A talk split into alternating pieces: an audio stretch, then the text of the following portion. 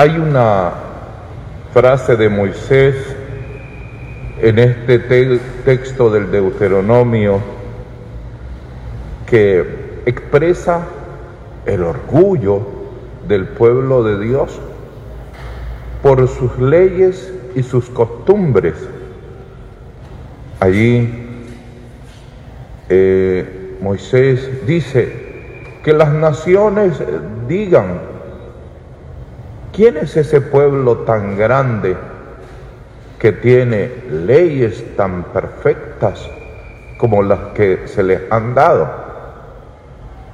Se sienten pues con principios arraigados no se afrentan de lo que tienen establecido como ley, ni menos de quien se las ha dado. Por el contrario, se les llama a sentirse orgullosos. Eso es tener principio. Jesús, al llegar a la tierra, judío como es, respeta las leyes y lo dice, yo no he venido a destruir la ley, le he venido a dar perfección. No es que las aumenta, no es que las transforma eh, negativamente. Jesús, si quieren, hasta las pone más estrictas. Y en ese paralelo, cuando dice, habéis oído que se dijo, y lee la ley, ahora yo les digo, y las pone más duras, porque si allá decía que no cometerás adulterio, aquí se dice, con solo el hecho de quedar viendo con ojos de morbosidad a la otra persona, porque solo a los hombres les echan culpas, también las mujeres, es a la otra persona, entonces ya has fallado contra la ley. Las pone si quieren más estrictas.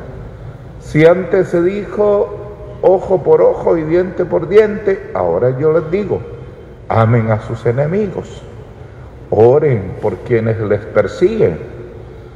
Las pone pues con mayor rigidez, la viene a perfeccionar y pretende crear principios. Esto para nosotros eh, nos da una enseñanza y es, por un lado, cuidar nuestros principios en nosotros mismos y en la familia, en la sociedad las malas costumbres. ¿eh? Siempre se ha dicho que el turismo arrastra con sí tradiciones o costumbres distintas a las locales.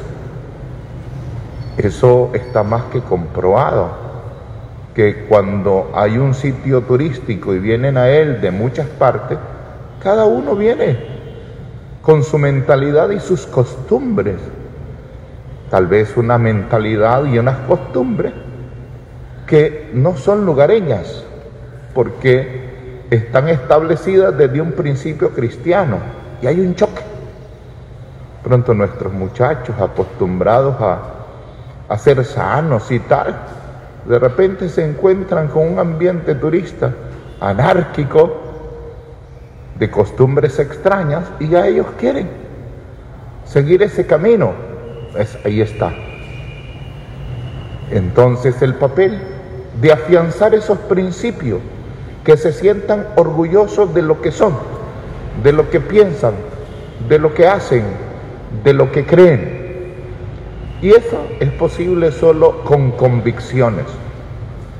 Y esa convicción nace de una relación continua con Jesucristo de una experiencia fuerte, profunda con nuestro Señor Jesucristo, que les haga vivir en el mundo sin ser del mundo, que les haga estar con los demás sin hacer lo que esa costumbre de fuera quiere contagiar. porque hay principios fuertes.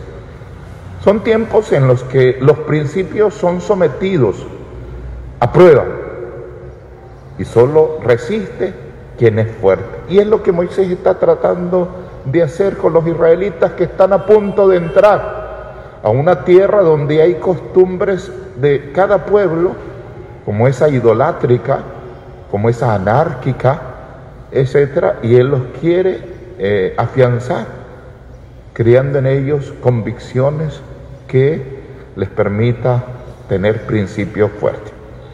Por eso, queridos hermanos, ante el Señor, que hoy nos dice, no he venido a abolir la ley y los profetas, sino a darle pleno cumplimiento, pues pidamos para que su gracia, su experiencia con nosotros sea tan fuerte de sentirnos orgullosos de ser cristianos católicos, de ir a misa, de confesarnos, de practicar mandamientos, de hacer actos de piedad como el Via Crucis, de rezar el rosario, de leer la Biblia, de rechazar costumbres extrañas a la vida cristiana.